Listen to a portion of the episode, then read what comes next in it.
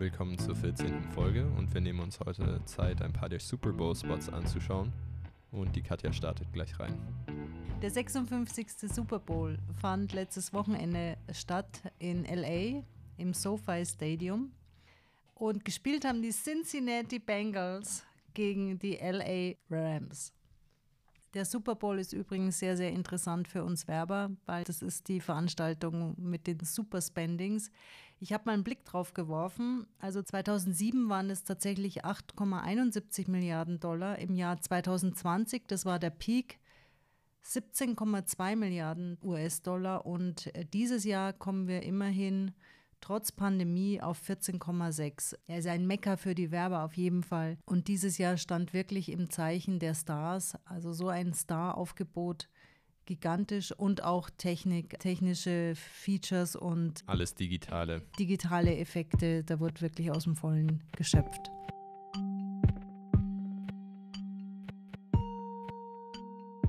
Dann fange ich doch gleich mal an mit Zeus und Hera. Das ist ein Spot von BMW.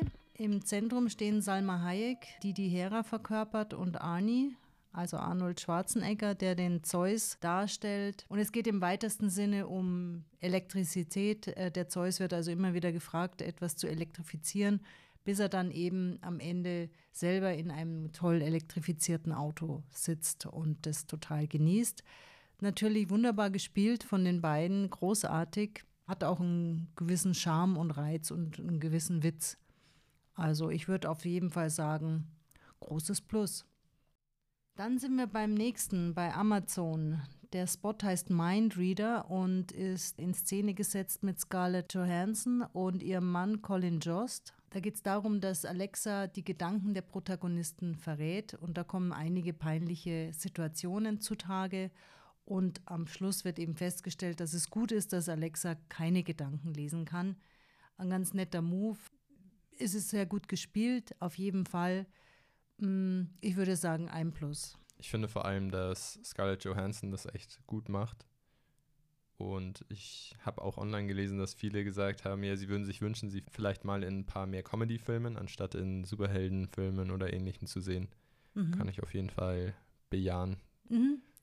Wenn du das so sagst, kann ich mir das auch gut vorstellen. Sie hat so einen gewissen Schalk in den Augen und im dann kommen wir schon zum nächsten. Das ist ein Kia-Spot, Robodog. Und da sucht sich ein Roboterhund sein Herrchen, der natürlich mit einem E-Auto vorfährt. Der spricht ihn an und er verfolgt ihn dann. Der Hund, der Robodog, wird dann von dem auserkorenen Herrchen auch adoptiert sozusagen. Sehr emotional und wahnsinnig gut animiert. Die Story ist eigentlich easy, aber gefällt mir gut. Agentur ist hier David und Goliath. Für mich wären es zwei plus.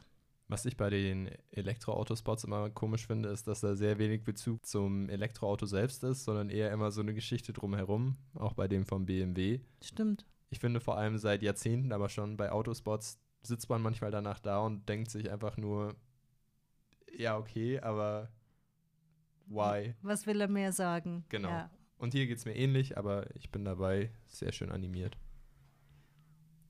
Gut, der nächste Spot ist von Michelob Bier, eine Biermarke, die hier nicht so bekannt ist. Die Agentur ist Wieden und Kennedy, also eine sehr bekannte. Der ganze Plot spielt in einem Super Bowling Center. Alle treffen alles und ist das auch wieder ein Aufgebot an Stars.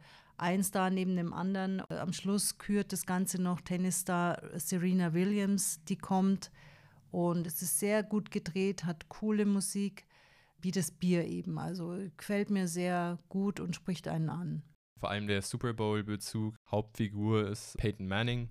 Ist ja einer der bekanntesten NFL-Quarterbacks, die es gibt. Und wirklich quer durch die Bank sind alles Sportsuperstars.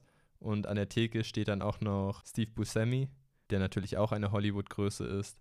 Also da wurde richtig geblecht auf die Gagen, denke ich mal. Auf jeden Fall. Und das zahlt natürlich auf die Bekanntheit oder das Bekanntwerden der Marke ein, absolut.